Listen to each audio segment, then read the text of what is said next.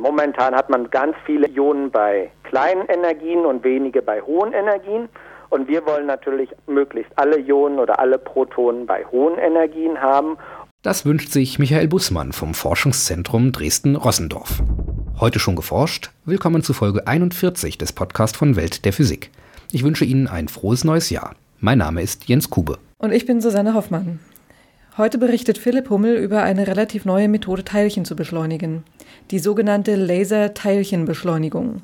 In unseren Nachrichten geht es um Benzol als Transistor, um das Alter des Sonnensystems und um Atomuhren an der PTB in Braunschweig. Zum Schluss haben wir für Sie Veranstaltungstipps für Berlin, Bochum und Freiburg. In vielen der bisherigen Folgen des Welt der Physik Podcasts ging es um Teilchenbeschleuniger. Wir berichteten ausführlich über den LHC, den größten Ringbeschleuniger der Welt, der im vergangenen Jahr am CERN in Genf in Betrieb genommen wurde. In Hamburg ist mit Petra 3 ebenfalls eine Ringanlage eingeweiht worden, bei der das Synchrotronlicht des Ringbeschleunigers für biologische und materialwissenschaftliche Fragestellungen benutzt wird. Ganz ähnlich die Zielsetzung des European XFEL, dessen Bau in 2009 begonnen hat. All diese Teilchenbeschleuniger nutzen starke elektrische Felder, um Pakete von einzelnen Protonen, Elektronen oder deren Antiteilchen Positronen zu beschleunigen. Die Ausmaße dieser Anlagen sind gigantisch. Der Linearbeschleuniger des XFEL wird 3,4 Kilometer lang sein. Der Ring von Petra 3 hat einen Umfang von 2,3 Kilometern und der LHC ist beachtliche 27 Kilometer lang. Eine ganz andere Beschleunigungstechnologie mag diesen Trend zu immer größeren Anlagen in der Zukunft vielleicht durchbrechen. Es berichtet Philipp Hummel. Die sogenannte Laserteilchenbeschleunigung nutzt Laserpulse, um geladene Teilchen zu beschleunigen. Ein Team von Wissenschaftlern des Forschungszentrums Dresden-Rossendorf hat kürzlich einen neuen Rekord für laserbeschleunigte Protonen aufgestellt. Michael Bussmann ist als Wissenschaftler an diesem Projekt beteiligt. Sein Team erzeugte die Laserpulse und diese Pulse sind unglaublich kurz. Die sind Millionen, Milliardstel Sekunden kurz. Und in dieser kurzen Zeit kann man eine gewisse Energie benutzen, um die Protonen zu beschleunigen. Diese Energie steckt im Puls drin. Und wenn man sich das anguckt aus der Schulphysik, Leistung ist Energie durch Zeit, kann man unglaublich hohe Leistungen erzeugen in dieser kurzen Zeit.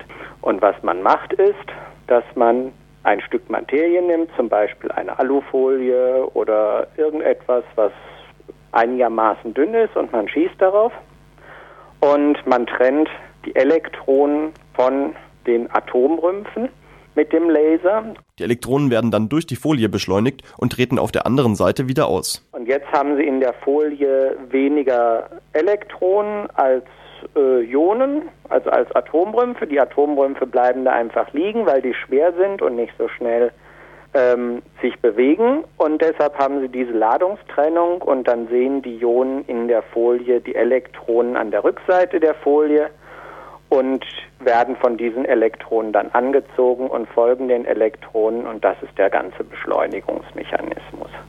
Aber wo kommen denn die Ionen, im einfachsten Fall also die Protonen, überhaupt her? Wir hatten doch nur Laserlicht und Alufolie. Wenn wir von Protonen reden, dann ist das meistens einfach nur ein dünner Dreckfilm, den man auch schwer wegkriegt aus Wasser, der auf der Rückseite des Targets, wenn man von vorn mit dem Laser draufschießt, einfach immer drauf ist. Denn Wasser, H2O, besteht aus einem Sauerstoffatom und zwei Wasserstoffatomen. Wasserstoff ist das einfachste aller Atome und es besteht nur aus einem Elektron und einem Proton. Und diese Protonen, die können wir beschleunigen. Aber die Physiker sind auch kulinarisch bewandert.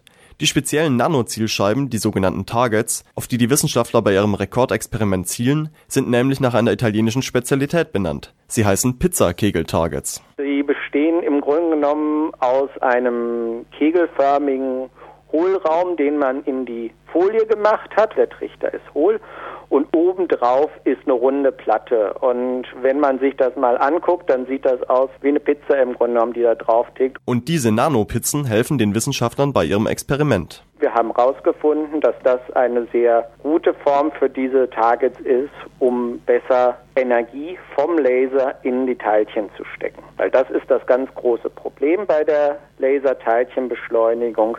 Die ist momentan noch nicht so effizient. Das heißt, man verschießt wahnsinnig viel Energie vom Laser und kriegt nicht so viel Teilchenenergie zurück. Und das möchte man besser machen. Die Idee, die den konventionellen Beschleunigern wie zum Beispiel Ringbeschleunigern oder dem neuen X-Feld zugrunde liegt, ist schon viele Jahrzehnte alt. Die Laserbeschleunigung dagegen ist ein noch sehr junges Feld, sie steckt quasi noch in den Kinderschuhen.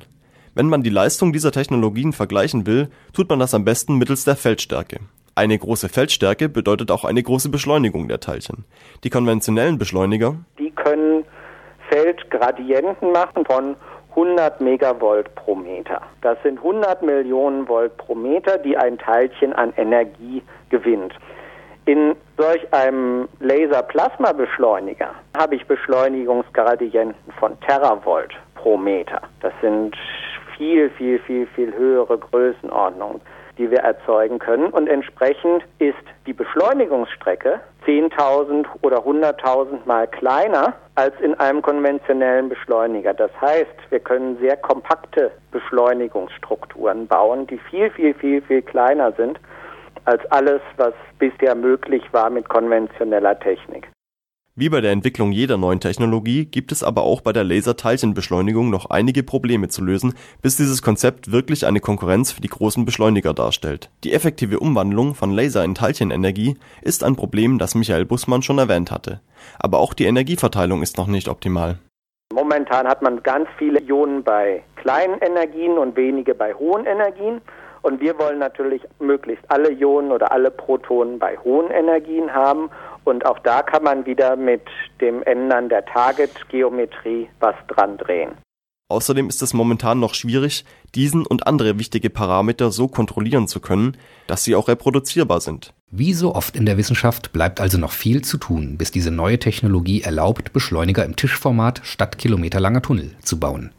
Philipp Hummel führte das Gespräch mit Michael Bussmann bereits im vergangenen Dezember. Nun zu unseren Nachrichten. Kürzlich gelang es Wissenschaftlern der Yale University und des Gwanyu-Instituts in Korea, einen Transistor zu bauen, der als Schaltelement nur ein einziges Benzolmolekül benutzt. Transistoren sind elektronische Schalter. In Mikrochips, die sich zum Beispiel in dem Gerät befinden, mit dem Sie im Moment diesen Podcast hören, finden sich Millionen klassischer Halbleitertransistoren. Halbleiterbauelemente sind im Vergleich zu einzelnen Molekülen riesig groß. Gelingt es also, aus einzelnen Molekülen große Mengen dieser Schalter zu bauen, so könnten Computer und ihre mobilen Verwandten, also Handys oder Kameras, deutlich kleiner werden als bisher. Die Benzoltransistoren bestehen aus zwei Goldkontakten, die über ein Benzolmolekül verbunden sind. Die Schaltspannung kam über ein sogenanntes Gate aus Aluminium. Die Forscher konnten allerdings nur in 35 von 400 produzierten Testmodulen den Transistoreffekt finden. Ob in Zukunft also einzelne organische Moleküle wie Benzol oder Nanoröhrchen oder hauchdünne Kohlenstoffschichten die Halbleiter ablösen werden, steht damit noch nicht fest. Die bisherige Altersbestimmung von Meteoriten enthält einen Fehler, dessen Korrektur eine genauere Datierung der Planetenentstehung unseres Sonnensystems erlaubt. Bisher dachte man, dass unser Sonnensystem circa viereinhalb Milliarden Jahre alt sei. Die genaue Zahl müssen wir künftig um einige Millionen Jahre nach unten korrigieren.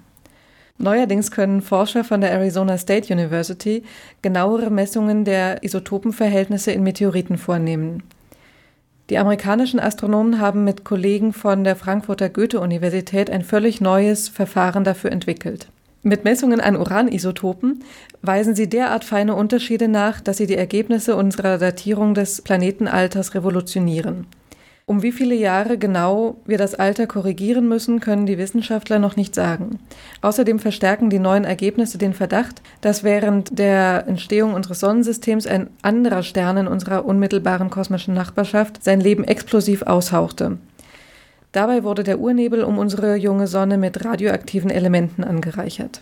Die Weltzeit wird durch rund 300 Atomuhren in 60 Zeitinstituten weltweit festgelegt. In Deutschland ist die Physikalisch-Technische Bundesanstalt PTB in Braunschweig an diesem internationalen Zeitmaß beteiligt. Zwölf der 300 Atomuhren gelten in diesem Messnetz als sogenannte primäre Cäsiumuhren. Sie sind besonders genau. Bis zum Herbst 2009 waren immerhin drei dieser zwölf Uhren in Braunschweig beheimatet. Nun wurde eine weitere Uhr, die CSF2, in Braunschweig zur primären Uhr hochgestuft. Damit liefern die PTB und das französische Zeitinstitut als einzige Einrichtungen jeweils vier primäre Atomuhren. Das Prinzip der Atom- oder besser Cäsiumuhren Cäsiumatome werden durch Laserlicht abgekühlt. Diese Cäsiumwolke wird nach oben beschleunigt, sodass die Atome wie Wassertropfen aus einer Fontäne hochfliegen und schließlich nach einer Steighöhe von etwa einem Meter wieder herunterfallen. Während des Fluges werden sie mit Mikrowellen in einen bestimmten energetischen Zustand gebracht. Die Schwingungsfrequenz der dafür notwendigen Mikrowellen dient schließlich als Zeitmaß. Die Cäsium-Fontänenuhren in Braunschweig würden in 40 Millionen Jahren höchstens eine Sekunde falsch gehen. Weitere Nachrichten gibt es täglich unter www.weltderphysik.de-nachrichten. Physik in ungefähr 60 Sekunden. Die neue Serie von Welt der Physik. Moin Jens. Moin Marc, was ist eigentlich ein schwarzes Loch? Ah, da befinden wir uns in der Astrophysik. Schwarze Löcher sind sehr kompakte Objekte. Das heißt, sie sind sehr schwer und für ihre Masse relativ klein. Genau. Und interessant ist das, weil auch Licht von Massen angezogen wird, genauso wie wir. Oder wie Einstein das in seiner allgemeinen Relativitätstheorie formuliert hat, dass Massen den Raum krümmen. Ein schwarzes Loch krümmt den Raum also so stark, dass Licht und alles andere auch aus dem sogenannten Raumtrichter eines schwarzen Loches nicht entkommen kann. Und dieser Raumtrichter heißt Ereignishorizont. Und je schwerer, je massereicher das schwarze Loch ist, desto größer ist dieser Ereignishorizont. Schwarze Löcher gibt es übrigens tatsächlich. Ja, nämlich zwei verschiedene Arten. Das eine sind die normalen schwarzen Löcher, die sind ungefähr so schwer wie ein Stern. Und die entstehen, wenn Sterne ziemlich alt sind und sterben. Und die anderen heißen supermassive schwarze Löcher. Die findet man zum Beispiel in Zentren von Spiralgalaxien. Auch in unserer Milchstraße? Ja, auch in unserer Milchstraße. Das kann man zum Beispiel dadurch erkennen, dass die Sterne nahe am Zentrum unserer Spiralgalaxie sehr schnell um ein unsichtbares Objekt kreisen. Und das ist eben das schwarze Loch. Aus dem ja nichts, noch nicht einmal Licht entkommen kann. Gar nicht mal so kompliziert, oder? Ja. Das war Physik in ungefähr 60 Sekunden. Wer mehr von Mark Hempel hören möchte, am 13. Januar ab 17 Uhr berichtet er im Science Café Desi in Hamburg-Bahrenfeld über Spektroskopie in der Astrophysik. Zum Abschluss unsere anderen Veranstaltungshinweise. Am 14. Januar trägt Roland Wiesendanger von der Uni Hamburg im Magnushaus in Berlin vor. Sein Thema faszinierende magnetische Phänomene im Nanokosmos. Am Kupfergraben 7, Berlin, 14. Januar um 18.30 Uhr. In der Reihe Saturday Morning Physics der Ruhr-Uni Bochum berichtet Ralf Jürgen Detmar über neue Teleskope zur Erforschung des Universums. Diese Veranstaltung ist speziell für Schülerinnen und Schüler geeignet. 16. Januar, 11 bis 13 Uhr. Veranstaltungsort ist das Museum Bochum in der Kortumstraße 147. Eine weitere Samstagsuni findet in Freiburg statt. Ebenfalls am 16. Januar geht es um Physik der Elementarteilchen im Zeitalter des Large Hadron Colliders. Uni Freiburg, Platz der alten Synagoge, 16.01. um 11.15 Uhr. Das war's für heute. Bleiben Sie wissenschaftlich und laden Sie uns auch das nächste Mal wieder herunter. Welt der Physik wird Ihnen präsentiert vom Bundesministerium für Bildung und Forschung und der Deutschen Physikalischen Gesellschaft.